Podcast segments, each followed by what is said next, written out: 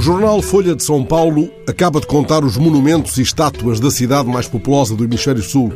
Há lá em São Paulo 367 monumentos. Entre eles, 173 são esculturas de figuras masculinas. 45 estátuas enaltecem figuras femininas. Olhemos um pouco mais de perto. Entre as figuras masculinas, 65% representam homens de que a história guarda de facto nota nos arquivos. Já no que respeita às 45 figuras femininas, apenas 5 mulheres reais. Uso a fórmula da Folha, 5 mulheres reais, para significar que apenas 5 entre as 45 figuras femininas homenageadas em bronze ou mármore existiram fora do Olimpo.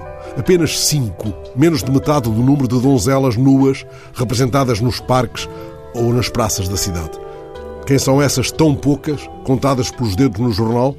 A escritora Cora Coralina, a pianista Antonieta Rudes, a tenista Maria Esther Bueno, a educadora Carolina Ribeiro e a médica Carlota Pereira de Queiroz, primeira deputada federal do Brasil. Uma professora da Universidade de São Paulo, ouvida pelo jornal, comentou esta discrepância. É como se as mulheres, disse ela, jamais tivessem ocupado qualquer papel importante na história, a não ser o de divindade. São Paulo não é caso único. Em Londres, um grupo de ativistas intitulado Estátuas para a Igualdade fez contas e concluiu que apenas 6% das estátuas de figuras históricas representam mulheres. E em Lisboa? Se as regras do estado de emergência te facilitarem a caminhada, vai pelas ruas e anota. Não deves considerar, é claro, a Varina do bairro da Encarnação ou a filha de rei guardando patos no Jardim Guerra Junqueiro, nem a menina calçando meia de Leopoldo de Almeida na Estufa Fria, nem as Tágides de Cotileiro no Parque das Nações, nem a mulher vendo-se ao espelho no Campo Grande. Se fores persistente, anotarás porventura a estátua de Catarina de Bragança no Parque das Nações e o busto da escritora brasileira Júlia Lopes de Almeida.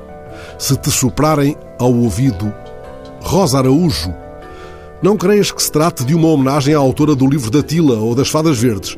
É, por certo, uma chamada de atenção para o busto de José Gregório Rosa Araújo, antigo par do reino e presidente da Câmara de Lisboa.